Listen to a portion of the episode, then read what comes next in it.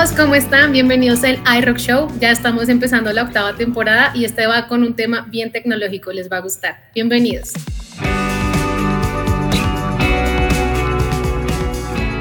Desde la capital de la Como y por qué tan caro, sobreviviendo al frío, llega un parche de expertos hablando de marketing, datos, música y otras vainas con pola en mano. Esto es el iRock Show, un programa para rockstars, no divas.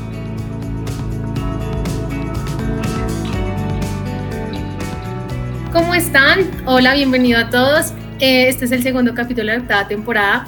Ya escucharon el primero, tuvimos una invitada muy chévere de IBM, del área de tecnología e inteligencia artificial, y seguimos por esta línea porque es un tema que también nos apasiona mucho.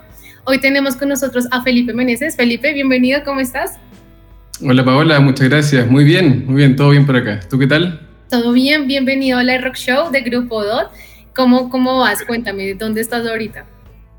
Estoy en Chile eh, con bastante frío. ¿eh? Bueno, acá en mi casa está rico, pero afuera está súper helado. Acá estamos igual. Bogotá está lloviendo todos los días. Sí. Bueno, la gente de, de Foris, Colombia, me dice que están muertos de frío. Y me dicen, estamos muertos de frío a 15 grados. Y les digo, no, 15 grados no es frío. ¿Allá luego a cuánto están? Uy, ha llegado como a menos 2, una cosa así. Ha, llegado el extremo menos 2, 1, 0, por ahí hemos tenido estos días. Ah, no, entonces estamos deliciosos acá. Comparación de eso, no. Ay, bueno, Felipe, listo, antes de entrar en materia, que nos cuentes de tu empresa, Foris, eh, que la verdad me parece algo increíble eh, y sobre todo por el foco que tienen. Quisiera primero que nos comentes un poco quién eres tú, eh, qué estudiaste, qué te motivó a crear esta empresa, qué te gusta. Entonces quisiera que nos cuentes un poco de eso. Sí, cómo no. Bueno, yo soy Felipe. hoy me desempeño como el CEO de Foris, no siempre lo fui ya te voy a contar un poquito de esa, de esa parte de la historia. Yo soy ingeniero eléctrico de formación. Ok. Eh, nunca realmente me apasionaron mucho los circuitos y, y, la transmisión de energía, pero había una pequeñita área de la energía eléctrica, al menos en mi universidad, que se trataba del análisis de imágenes, análisis de información. Y siempre, toda la vida, me gustaron los computadores, me gustó mucho la, la ciencia de la computación, pero por alguna razón, nunca supe por qué, no me fui por ese camino cuando estaba estudiando y me fui por este otro que me encantó por alguna razón en ese momento y me dediqué mucho a analizar imágenes, analizar señales, sonido. Siempre me gustó la música desde chico, de hecho quería dedicarme a la música también. Y encontré aquí como una especie de, de de puente. Siempre estuve buscando como un puente entre mi afición por la música y mi afición por la ingeniería. Y estudié ingeniería eléctrica, seguí avanzando por ahí y en algún punto hice un, conocí a, una, a un grupo de, de, ingenieros que se habían dedicado a la música y a la ingeniería simultáneamente y habían empezado a estudiar cómo funcionaban los instrumentos musicales desde adentro, o sea, cómo se producía el sonido, eh, a sintetizar eh, instrumentos digitales, a estudiar la música desde muchos ángulos y me metí por ahí, hice una, una maestría. Y empecé a, a juntar como estos maestría en eh, bueno, en mi universidad le llaman en ingeniería eléctrica porque es lo que la rama de donde venía, pero el foco de la maestría fue estudiar cómo se produce el, el sonido en los instrumentos de viento, particularmente.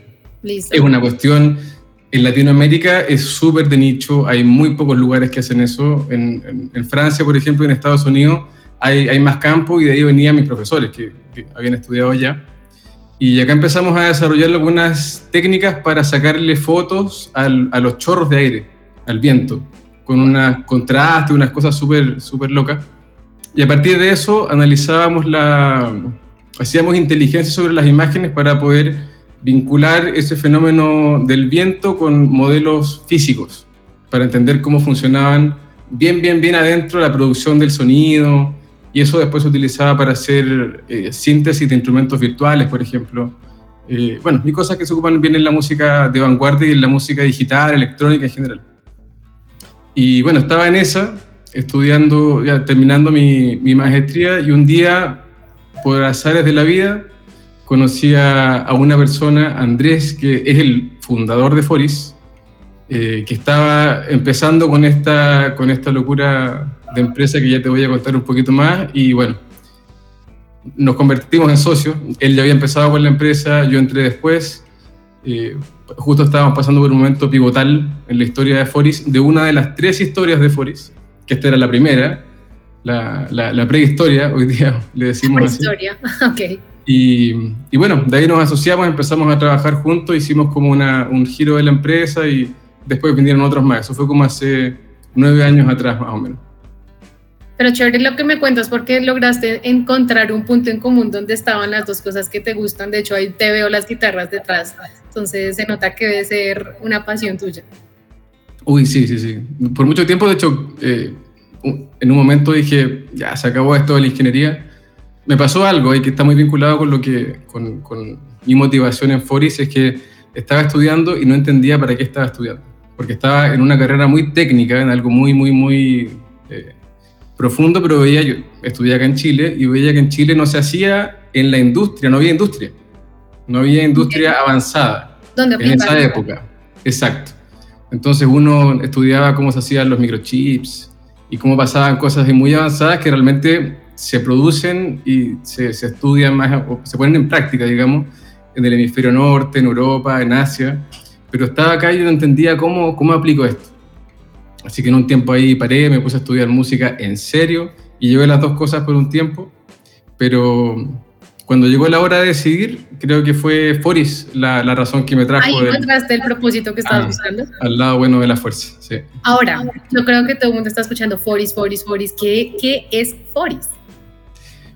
Foris es una, una empresa EdTech, es decir, nosotros estamos enfocados en el mundo del desarrollo de tecnologías para la educación, eh, que tiene como misión mejorar la forma en que las personas que, están, que giran en torno al mundo educativo se conectan y se organizan. Eh, Cuando tú te refieres al mundo educativo, entiendo yo que es enfocado más a universidades. Así es, bueno, sí, educación superior en general. Universidades, institutos, estamos en ese, en ese rubro, al menos por el momento, ¿no? bueno, y esta organización de, las interacciones de, las personas tiene que ver con cuadrar calendarios y agendas para eh, ayudar a que los profesores, los alumnos y el staff de la universidad se junten e interactúen en los momentos correctos, por las razones correctas, para que la experiencia de los alumnos sea la, más, eh, la más efectiva. Eso que tú mencionas ahí del momento correcto, con las personas correctas, me, me acuerdo un poco también, digamos, en grupo nosotros hacemos marketing digital y nosotros nos enfocamos también, digamos, en eso, en tener el, el, mensaje correcto y enviárselo a la persona adecuada por el canal indicado. Entonces, siento que tenemos similitud en esa parte. Totalmente. De hecho, bueno, creo que más adelante lo vamos a conversar, pero hay muchos aspectos de la... Una de las problemáticas grandes que nosotros hemos visto ya de muchos años de trabajar esto en, la universidad, viene desde el origen de la universidad, que es masificar el acceso a la educación, que cada 10 años aproximadamente se dobla el acceso de personas que llegan a la educación y, esto pasó de ser un, un, modelo, un proceso en donde la gente aprendía con un tutor, aprendía de una manera muy dedicada a, una maquinaria gigantesca que tiene que recibir a millones de personas y en ese proceso lo que, lo que ha ido pasando en el tiempo naturalmente es que la personalización de la educación se va perdiendo, porque tú ya eres un uno, un mar de personas. muchos, exacto. Exactamente, pero el aprendizaje y la, la transformación de las personas en, en, la educación no funciona así.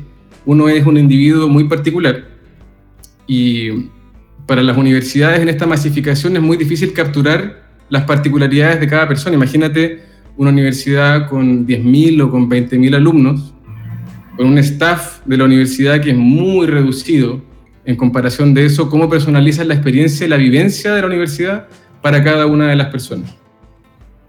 Y ese es básicamente nuestro, es lo que nos mueve hoy día, ¿no? Es cómo devolver la personalización eh, y la atención mucho más específica a la, a la, a la experiencia de, los estudiantes a las universidades, aún teniendo este proceso tan, tan masivo, ¿no? Entiendo que para llegar a ese punto, una, de sus diferenciales es el uso de inteligencia artificial, justamente para llegar a esa personalización y ustedes en un portafolio eh, que se rige justamente de eso.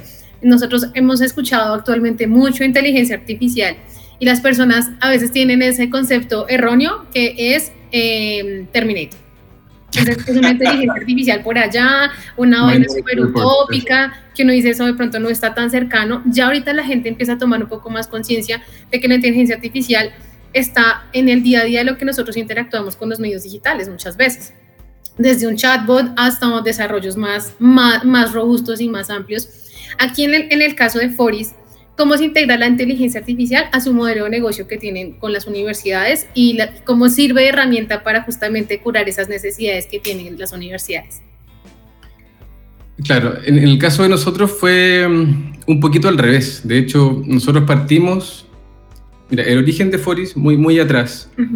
Eh, primero fue, Foris ni siquiera tenía una, una misión, Foris era un nombre. Primero Foris, ya, ahora, ¿qué hacemos?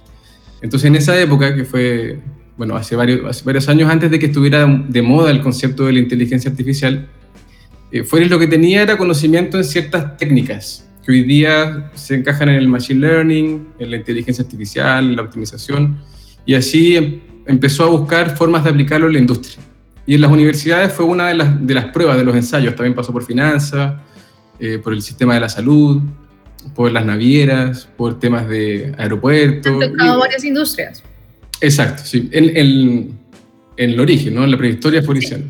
Y una de ellas fue el mundo universitario y mm, ahí conversando con universidades y ofreciendo formas de aplicar estas inteligencias para caracterizar a los alumnos, por ejemplo, para predecir quiénes iban a desertar y por qué razones, para poder actuar temprano sobre ello.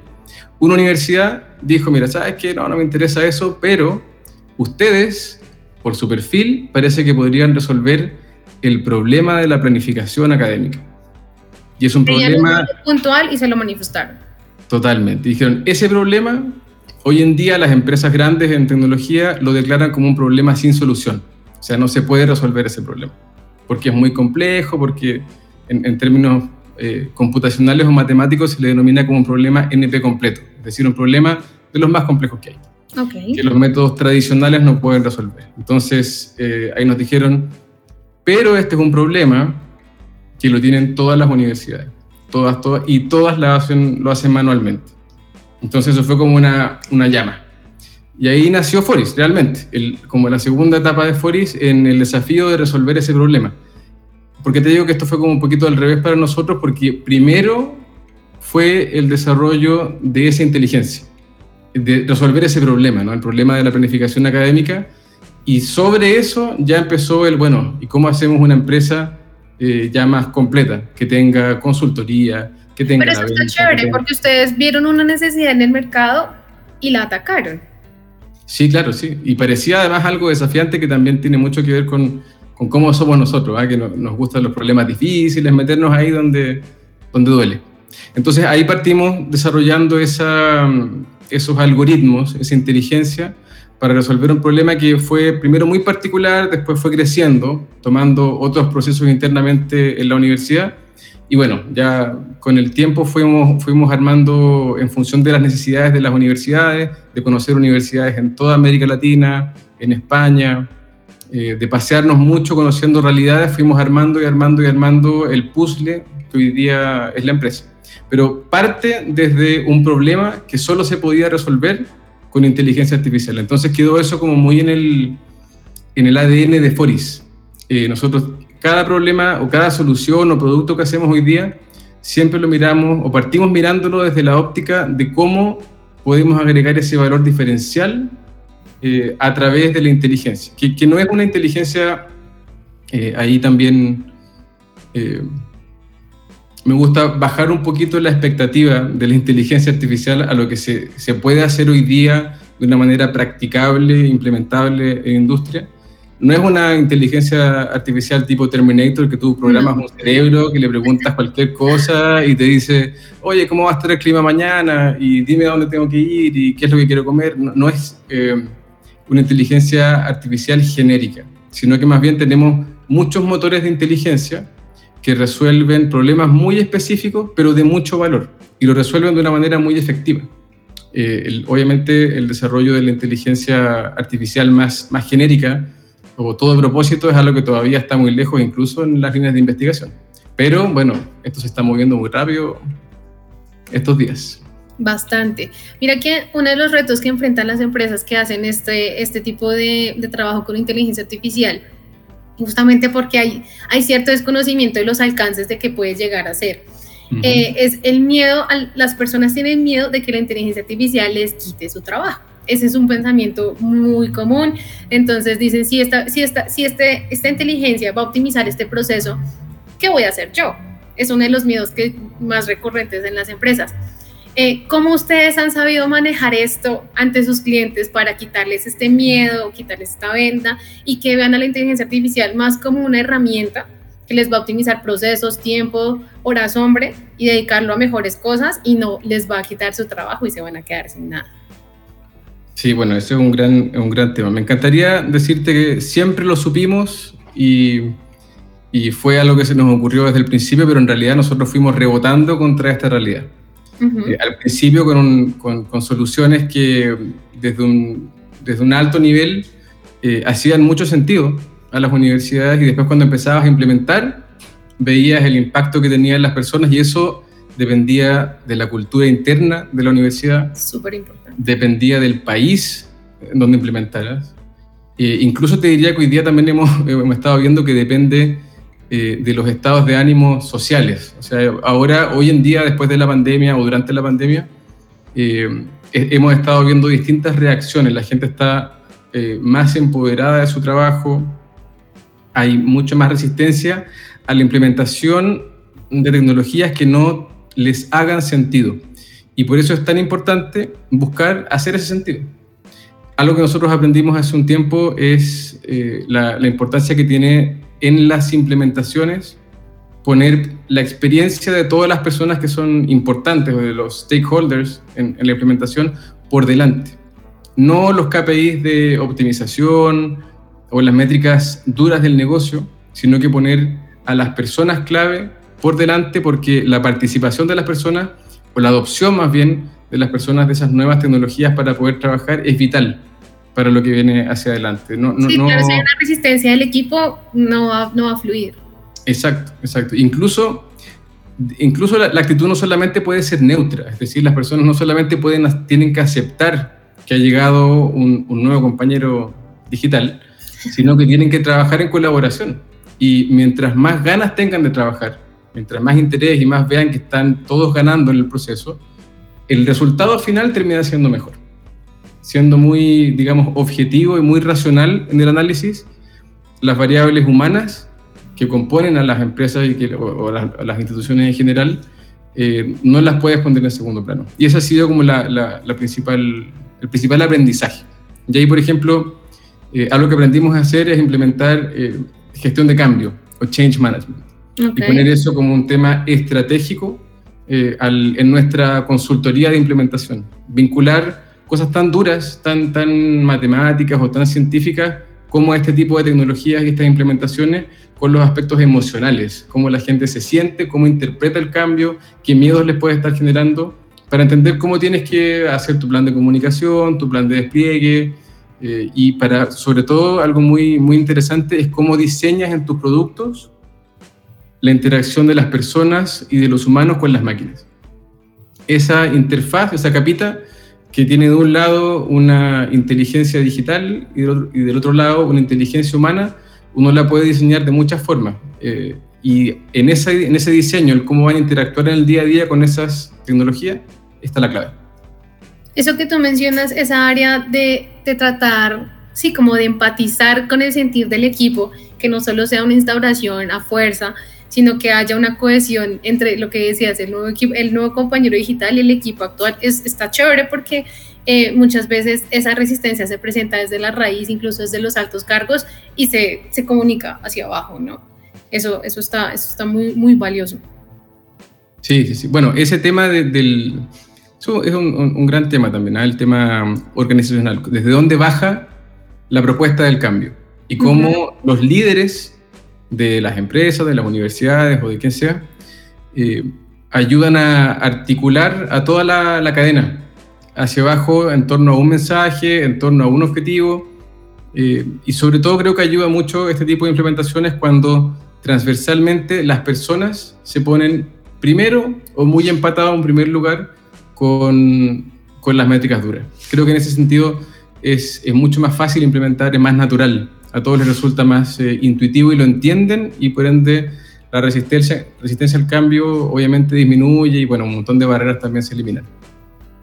No, qué, qué bueno eso. Y yo ahorita te quiero preguntar, ya se da este proceso de, de, que disminuya la resistencia al cambio, ustedes ahorita están trabajando con universidades, ¿tú de qué países me, me mencionas, por favor? Eh, son varios países, mira, nosotros somos de Chile. Sí. Originalmente, tenemos ya oficina en Colombia y gente en, en varios países. En Colombia tenemos muchas universidades también, eh, en México, en España y varios países ahí repartidos por América Latina, Argentina, Perú, Paraguay. Están cubriendo toda la zona, toda la zona sur, ya tienen bastante ampliación. Sí, sí, sí.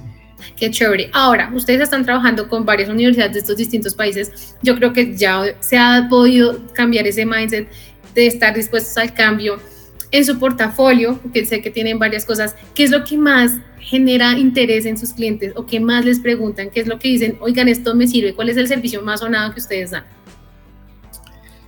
Hoy en día es un servicio que nosotros, un, una solución que desarrollamos, eh, decidimos desarrollar, fue la inversión de, de, producto más grande que hemos hecho y le hicimos, decidimos hacerla en octubre o noviembre del 2019. Sea, llevamos como para tres años. Un par de meses antes de que empezara, claro, vamos ya para los tres años. Eh, un poquito antes de que empezara la pandemia. Entonces empezamos a desarrollar esto, nos montamos y de repente empezó la pandemia. Y obviamente tuvimos miedo, ¿no? De que los cambios que estuvieran pasando afectaran ese, esa nueva línea de negocio que es muy potente, que está súper enfocada en los alumnos, ¿no? En el estudiante. Pero fue todo lo contrario. O sea, esto era la pandemia y la adopción digital forzada que, que vivieron sí. las universidades y, bueno, todo el mundo. Eh, al revés, fue el fuego que alimentó este producto. Eh, este, este, producto es, una, es como una especie de marketplace para alumnos, donde ellos pueden eh, navegar toda la oferta de la universidad. O con oferta me refiero a todos los cursos, a todos los sí. grupos, a todos los horarios, los profesores, guiados por recomendaciones de inteligencia. Esa es como el gran, la gran innovación. Dependiendo parte, del perfil ocupacional o de los intereses del alumno, ¿sí? Correcto, y también dependiendo de la logística. O sea, finalmente tienes una oferta gigantesca que tiene que cuadrar para los alumnos, hay un montón de reglas, el, el, a diferencia de cualquier otro, bueno, haciendo la analogía con el marketplace, a diferencia de cualquier otro servicio, el caso de las universidades es relativamente parecido, tú vas comprando los cursos y vas avanzando y ganando ahí reconocimiento, pero por abajo hay muchísimas reglas, que son las reglas que rigen eh, el, el modelo educativo. Entonces también tiene que ser un sistema muy intuitivo desde el punto de vista de la navegación, de las reglas, y, y permite ir recomendándole a los estudiantes por dónde moverse para, y ahí volvemos a lo que estábamos conversando antes, para volver a personalizar esa experiencia de navegar tu vida universitaria, para recomendar, eh, no sé, cursos electivos, por ejemplo, que vayan en línea a los intereses de los alumnos. ¿Esto también está corriendo actualmente ahorita en Colombia? Sí, sí, sí, estamos en... Empezamos con una universidad en, en, en Barranquilla, la Universidad de la Costa. Ahora estamos con la Universidad Católica también en, en, Bogotá y implementando en otras universidades. Estamos en México también con esta solución. Nos ha ido eh, bastante bien. Y ahí estamos aprendiendo mucho. Eh, nosotros partimos con, con líneas de um, automatización. Dentro de todos los temas de inteligencia partimos por ahí, ¿no? Automatizar, optimizar, predecir, eh, resolver problemas en general, que sirven mucho para, para el back office de la universidad y preparar toda esa, esa logística y ahora estamos llegando a los alumnos a través de estas plataformas que son súper novedosas porque refrescan mucho la imagen digital de las universidades que por lo general está como varios años atrás, ¿no? En comparación con el estándar de otras industrias. Entonces hay una renovación de la, de la imagen de las soluciones, pero también por atrás están corriendo estos motores que van recomendando y van guiando a los alumnos en su proceso y eso ha sido todo un, boom y para nosotros una tremenda revelación a nosotros, digamos, nos escuchan eh, de varios, varias, varias industrias, porque lo bueno de, de la Rockshow es que hablamos de todos los temas.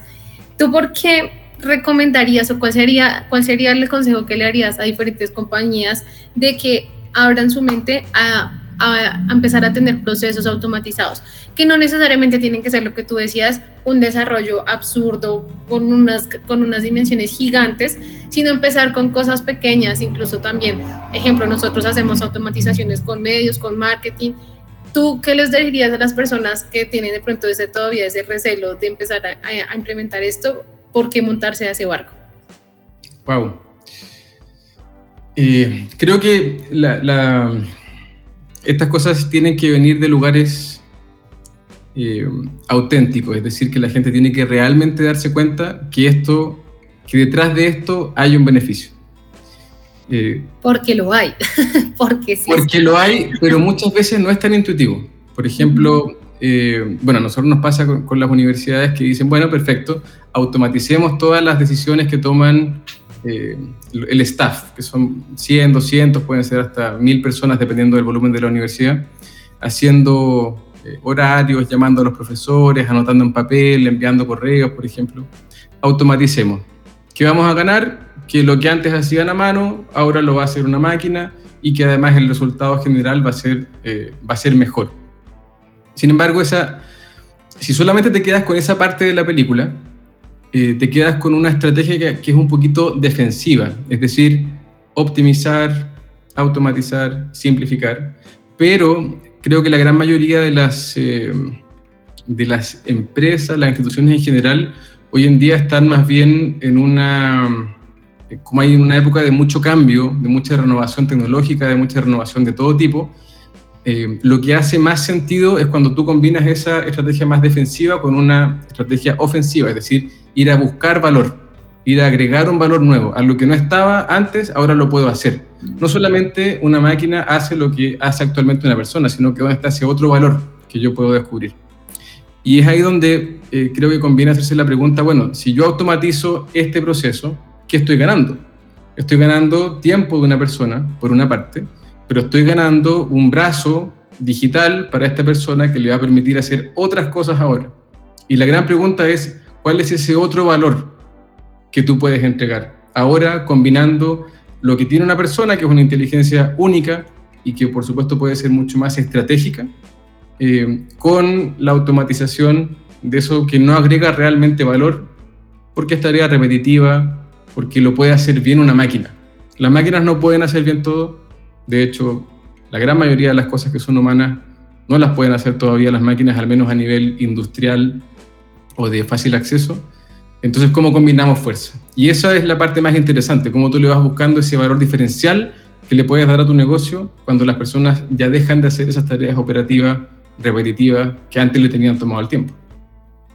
Este es un discurso bien importante y ahí va el, tema, el siguiente tema que quiero tomar y es ¿Quién, compone el equipo de Foris? Porque es muy importante saber qué perfiles están, qué profesionales, con qué, con qué mente viene el equipo de Foris, porque justamente cuando se enfrentan a un cliente tienen que transmitir eso que tú me estás diciendo, que ese es el sentido de todo esto. Entonces, ¿quién compone el equipo de Foris? Bien, uy. Hoy en día nos damos cuenta que elegimos un, un mundo donde meternos que básicamente nos pide tener todo. Eh, para poder hacer lo que nosotros queremos hacer, necesitamos perfiles muy integrales en muchas dimensiones. Y eso es básicamente, no, es por Fori, sino que es por, por el problema que elegimos resolver y por la industria en que elegimos meternos. Entonces, principalmente tenemos, tenemos equipos muy fuertes de ingeniería en general para, para construir productos. Productos web, por una parte, para interfaces, ¿no? Para las personas. Y también productos de inteligencia, que es toda la parte más más, más duras. ¿no? Eh, por lo tanto, los equipos técnicos de Foris son, cubren todo. Tenemos equipos de infraestructura que tienen que preocuparse de que nuestros productos soporten un gran tráfico de usuarios, porque pasa eso, de repente tienes dos semanas donde todos los alumnos están eh, eligiendo sus cursos y ahí tenemos unos temas de picos de infraestructura muy duros y por ende tenemos equipos muy técnicos en esa línea, tenemos equipos de front-end y de UX y de UI que tienen que hacer desarrollos muy orientados a la experiencia de los alumnos y a de las personas en general, eh, equipos de arquitectura eh, empresarial, arquitectura de back-end también bien complejos porque tenemos soluciones para estudiantes, para profesores, para staff académico, algoritmos, entonces combinar todos esos servicios es, es un tema bien, bien interesante. el ecosistema. Exactamente. Y luego están los equipos de inteligencia. Y en el mundo de la inteligencia también se abre en distintos perfiles y distintas especialidades. Eh, está la, la, línea del Machine Learning, que está muy enfocada en el dato, en la predicción, en la caracterización de, de las personas en general. Y está el equipo que se encarga de eh, resolver problemas o construir maquinitas que resuelvan problemas. Y esa es una línea que combina la matemática con la ciencia de la computación. Es como nuestro equipo en general de, productos, ¿no? Pero luego tenemos todos los equipos que se encargan de tomar esto y llevarlo al mercado. Y ahí tenemos equipos, bueno, por supuesto comerciales como, como en todas las empresas, esto es una, venta muy B2B, una venta muy consultiva, entonces tenemos que tener expertos que conozcan del sistema educativo, eh, del estándar, de la industria y por supuesto de las tecnologías que nosotros, o de las soluciones que tenemos, y también equipos que se encarguen de llevar la transformación a las universidades. Y ahí de nuevo entramos en un tema bien diverso, porque tenemos que eh, implementar gestión de cambio, que es un tema muy cultural, eh, transformacional en las universidades. Los que nos mencionabas anteriormente, sí. Exactamente, con equipos que tienen que hacer consultoría de procesos, levantar procesos, transformar procesos, con integraciones también entre sistemas. Entonces, bueno, en general es, una, un tema bien, eh, bien complicado, pero al mismo tiempo eso es lo rico. ¿ah? Lo rico, lo interesante de lo que nosotros estamos haciendo ahora y de, nuestros equipos es justamente esa tremenda diversidad de profesionales donde de ahí salen cosas muy interesantes. Solo por la diversidad. Empezando solo por ahí, imagínate. Claro. Desde toda esta trayectoria, eh, ¿tienes alguna anécdota o un caso también de éxito que nos quieras compartir eh, de todo este proceso de de integración, de cambio y todo lo que ustedes han hecho con, con sus servicios? Sí, sí, uy, historias tenemos tantas que se me olvidan. Escogen, eh, unas buenas, bien chéveres. Eh, bueno, mira, un, un, caso que ha sido bien potente para nosotros por el, por el impacto que ha tenido a nivel de, a nivel de mercado por una parte y a nivel eh, interno de la universidad es a lo que hemos estado haciendo con el Tecnológico de Monterrey en, México, en Monterrey, hace, hace algunos años. La historia de cómo llegamos ahí es bien interesante. Eh, ellos traían una idea de automatizar, como lo estábamos recién conversando, todo eso, ese tremendo back office que tienen. Estamos hablando de 85 mil alumnos repartidos en 30 sedes o campus de prácticamente todo México. Es eh, enorme. es una máquina. Es, gigantesco, gigantesco. Probablemente es de las más grandes que hay, eh, al menos para la complejidad también de los modelos educativos. Y al mismo tiempo, lo que están haciendo es una, o ya hicieron en realidad, es una de las innovaciones educativas más grandes que han habido en América Latina y posiblemente en el mundo desde el punto de vista de cómo plantean ellos su nuevo modelo educativo, que es un modelo muy muy vanguardista o muy ad hoc a lo que hoy día están necesitando los alumnos. Eh, formación por competencia, formación vivencial. te a preguntar, ¿qué era, ¿qué era lo vanguardista de ahí? Están mm, eh, dando vuelta el, el viejo paradigma del, del, del, cómo formar a los alumnos desde el punto de vista de estos planes fijos que tú entras y ya decides que vas a ser un ingeniero o que vas a ser un periodista. Eh, a un modelo donde tú puedes entrar en una gran avenida y luego ir descubriendo tu beta, tu camino, eh, a medida que vas transcurriendo. Hay un diseño que está, digamos, impreso en el fondo de su, de su, del core curricular de lo que están haciendo que te permite a ti entrar por un lugar y salir por otro lugar completamente distinto, otra especialidad, eh, y en el camino están todas las, las herramientas para que tú puedas ir descubriendo cuál es tu camino realmente. ¿Cuál es tu beta? Entonces, eso en, sí es una transformación, o más bien una implementación muy real y muy potente del concepto de la flexibilidad curricular, pero realmente implementado, que es súper difícil. Eh, también los alumnos, por ejemplo, no tienen el clásico molde del semestre que tú entras y tienes 18 semanas, por ejemplo, que son iguales unas a otras, sino que entras y tienes 5 semanas en donde en algunas clases te van cambiando los profesores constantemente, porque tienes profesores que son teóricos, profesores que son de industria, profesores que son eh, buenos para evaluar a los alumnos, otros que son motivadores, entonces vas teniendo como contacto continuo y muy dinámico con distintos perfiles de profesionales que buscan que las experiencias sean más vivenciales y más dinámicas para acelerar también ese proceso de, que el alumno puede ir descubriendo hacia dónde va. Tiene, por ejemplo, cinco semanas con esa rotación, después hacen un pare, todos paran. Una semana tienen, por ejemplo, le llaman el, reto emprendedor. Entonces, todos los alumnos tienen que eh, asumir un reto de emprendimiento durante una semana completa, armar equipos, colaborar. Eh, bueno, termina eso, otras cinco semanas se van por otro camino, paran todos, otra semana más de otro desafío y así van haciendo que los alumnos vayan tocando la tierra y buscando cómo los conocimientos tienen valor en la vida real. Detrás de eso, de ese modelo, de esa innovación educativa, estaba el tremendo desafío, esto cuando lo estaban todavía diseñando, el tremendo desafío de cómo operas, cómo operacionalizas algo que en la teoría suena súper bien, pero que en la práctica es tremendamente difícil. Y el TEC estaba buscando cómo resolvemos este problema de, de conectar a las personas, de juntarlo, decir cuántos grupos tenemos que abrir, en qué horarios, qué alumnos van acá, qué alumnos van allá, qué profesores, porque en ese dinamismo, naturalmente, la complejidad explota. Da igual la personalización que tú mencionabas al inicio, ¿no? Exactamente. Y en, esa, en, esa, en ese proceso eh, terminamos de alguna forma bien interesante, eh, compitiendo con otras empresas muy grandes por tomar este desafío nosotros, ¿no? que era una especie de David y Goliat. Eh, Qué buena comparación.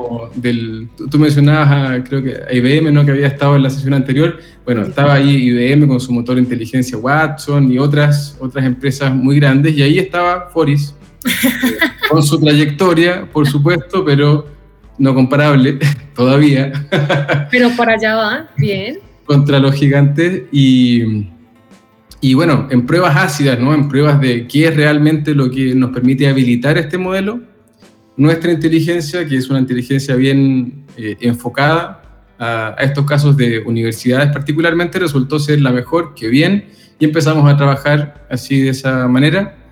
Y hoy día ya estamos habilitando toda esa, esa experiencia de los alumnos, ¿no? Cómo ellos se van moviendo de un plan de estudios a otro, cómo van eligiendo los cursos, cómo funciona todo eso por atrás y ellos pueden ir navegando y recorriendo ese camino dinámico que es un camino también súper experimental eh, que muchas universidades en América Latina están mirando también, porque es un experimento práctico ya bien, bien potente, donde se la jugaron con todo. O sea, todos los alumnos ahora entran a este modelo y hay mucha expectativa de lo que puede pasar, porque en general el sistema educativo en general se habla mucho de que está en crisis, está en hacking. ¿no? La, vieja forma de educar, que no ha cambiado mucho en los últimos 200 años, eh, hoy en día está siendo desafiada porque el mercado requiere más dinamismo, requiere personas que tengan competencias certificadas. Cada día nos vamos eh, eh, haciendo más especialistas eh, en lo que hacemos. Y ya tú no buscas una persona que simplemente tenga un, diploma, un major de una universidad tal en una carrera generalista, sino que buscas personas con conocimientos bien específicos, con una parte, pero también formados integralmente para moverse en el, en el, mundo de hoy, ¿no? El famoso perfil T, un perfil que es amplio, pero que en cierto punto es muy profundo en lo que sabe. Listo, Felipe, tú mencionabas algo muy chévere y era todo lo de mm, la experiencia eh, que ustedes empiezan a enfocarse, los servicios, obviamente a las universidades sí, pero acá está mucho más customer centric, ¿sabes? Porque se enfocan en la experiencia del alumno, que al final viene siendo el el último, el último cliente, la última fase de, allá, que es lo que nos importa, porque pues a través de, las, de los alumnos está todo el proceso de la universidad. Y, y me gusta escuchar eso, que eh, primero diseñan los servicios también pensando en eso, o sea, le ayudan a la universidad pensando en su cliente final, eh, que, es el, que es el alumno. Entonces, ese, eso además de que ustedes integran todo este diseño así, me parece ganador, valioso, porque es un valor agregado a lo que le dan a la universidad. ¿Correcto? Sí, Curiosamente es un valor agregado porque eh, por lo general uno siempre dice el cliente primero.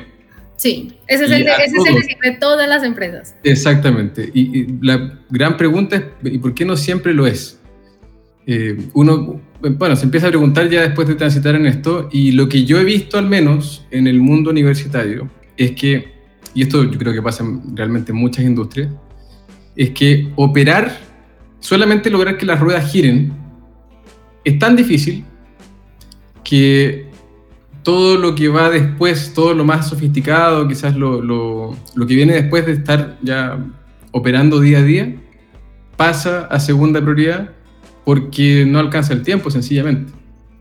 Eh, en el caso particular de, de las universidades hay un tema súper importante y es que el presupuesto para educar un alumno es limitado. Okay. Y está muy relacionado con lo que el, el Estado está dispuesto a subvencionar y lo que las personas particulares están dispuestas a pagar. Y por lo tanto hay que hacer muy eficiente el uso de esos recursos para poder entregar la experiencia lo más eh, personalizada posible. Pero educar a tanta gente es difícil. Es difícil, son muchos profesores, son muchos alumnos, son muchas casuísticas, son muchas reglas, son muchos salones. Ahora incluso con el tema de la pandemia eh, son muchas, muchos casos particulares de hibridez distintas o de flexibilidad distinta. Entonces es tanto, es tanto, es tanto que solamente lograr que los alumnos se sienten en una sala con un profesor día tras día y eso funcione bien, ya es un tremendo logro para el Estado, eh, vamos a decir, tradicional, ¿no? De hacer las cosas a mano y por lo tanto ese 20% de, de, CPU, ese 20% de energía que le queda a las personas después de lograr eso, eh, es tan limitado que poner ahora al estudiante al centro realmente con acciones concretas es difícil.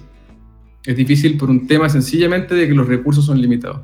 Y yo creo que es la realidad de, de muchas industrias. Entonces poner al cliente primero es un tremendo desafío que implica realmente poder poner al cliente primero sin desatender las cosas que son base para poder hacer tu, dar tu servicio, ¿no? Claro. Felipe, yo creo que abordamos cada tema que yo quería tener en esta, en esta entrevista. Eh, diste un panorama supremamente claro. Yo creo que las personas que no conocían Foris van a querer ir, buscarlos, ver qué hacen a profundidad, visitar la página porque de verdad es un valor agregado muy chévere desde una herramienta que está en un boom ahorita, que es la inteligencia artificial, y a un sector que, que ahorita tuvo su crecimiento, como le decíamos, después de la pandemia. Yo creo que mucha gente eh, empezó a estudiar más, a aprovechar, más que ahorita estaba eso, eso que decías de, de, una modalidad híbrida o a veces solo online o presencial, eso también es súper importante. Y siento que la gente ahorita va a agradecer que las universidades den mejores servicios y se enfoquen más en ellos, y eso es lo que está contribuyendo Forest. Excelente, sí, sí, muchas gracias. Eh, no nos podemos ir sin antes hacerle eh, honor al nombre del podcast, porque somos el iRock Show, nos gusta mucho la música. y sabiendo también que esa es tu vena, esa es tu otra pasión, quiero que me digas eh, a qué canción o banda o lo que sea que te suene cuando tú piensas en inteligencia artificial. Wow. Cuando yo pienso en inteligencia artificial, lo que pienso inmediatamente no son robots ni, ni computadores ni cosas así. Yo lo que pienso es lo que mi experiencia me ha, me ha enseñado, que es un grupo de cuatro, cinco, seis personas enfrente a una pizarra con un plumón, tirando ideas, debatiendo y la mejor idea gana. ¿Y eso a qué te suena? Eso tiene que tener una banda sonora. ¿A qué canción o banda te suena ese, ese proceso de ideación pues, de la inteligencia artificial? No sé por qué, pero en mi cabeza tengo asociada a una de mis bandas favoritas, eh, que es una banda de, de, metal progresivo que se llama Tool. La conozco. No sé por qué. Son bien extraños, o sea, no es donde yo los conozco, no es del todo de mi gusto, pero sí son distintos.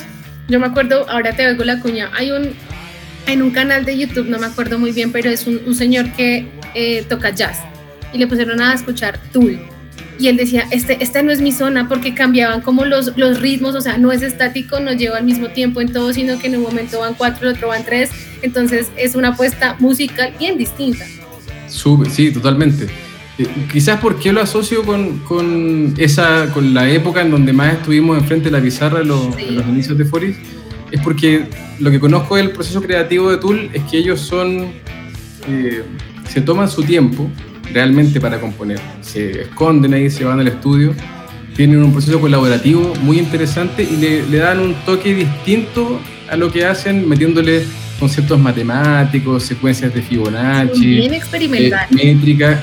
Entonces, me recuerda mucho a la época eh, quizás de emprendimiento de garage de Forest, donde aparte de escuchar Tool, eh, me, resonaba un poquito con, nuestra, con nuestro espíritu de la época. Oye, qué buena comparación. No, no, pensaba que me la fueras a decir. Pensé de verdad que iban a hacer otra cosa, pero mucho más comercial, que uno decía, ah, ni claro. Pero porque la están rompiendo, están rompiendo con toda. Pero esa, esa, esa comparación estuvo muy chévere. Y la siguiente es que, que me digas a qué te suena eh, banda o canción o cantante, Foris específicamente. Piénsala. Esta asociación es, un poquito más, más random. Eh, nosotros cuando, cuando salimos a producción con un cliente, sobre todo las salidas a producción así dura, duras, duras, las pesadas, y estamos pasando por esos momentos duros que tienen los equipos cuando están ya ahí con, la, con los tiempos encima, con la presión encima, con todos los usuarios que van a entrar. Una forma de, de, hacer un poquito de, fraternidad ahí en el equipo y de bajar la, la tensión es escuchar el Awesome Mixtape de Guardianes de la Galaxia. Qué chévere. exacto, sí, ahí está Piña Colada, bueno, hay un montón de canciones muy buenas están los Jackson Five, pero la primera canción es la que siempre nosotros asociamos con, con ese, ese, eso que para nosotros es muy foriciano, que es estar en una situación de mucha presión, de, mucho, de que se juega mucho, hay mucho en juego en ese momento, pero que al final del día somos los de siempre y con el y salen victoriosos y la logran. Exacto. Y esa canción es Come and Get Your Love, de una banda que se llama Redbone. No, buenísimo. Qué comparación tan chévere y qué buena película también. Las dos de las Guardianes de la Galaxia ha sido buena y no demoran en sacar, creo que la tercera, ¿no? Mm, ah, sí, sí, sí, hace poquito Últimamente también, no sé cuándo, pero van a sacar la tercera, eso sí sé. Felipe, muchísimas gracias, qué buenas recomendaciones, qué buenos datos, qué chévere conocer a Foris, esta empresa chilena que está apostando a las universidades con inteligencia artificial, facilitándoles la vida un poquito a que hagan mejor eh, su trabajo tan chévere, pues lo que es educar a, este mundo de gente que tenemos acá. Qué chévere eso. Felipe, muchas gracias. Qué chévere que hayas aceptado la invitación. Estás tu casa con Grupo DOT cuando quieras eh, y nos vemos en otro capítulo. Muchas gracias a ti, Paola. Mucha suerte con todo y felicitaciones por lo que están haciendo. Muy interesante. Gracias. Que estén todos bien. Chao. Chao, chao.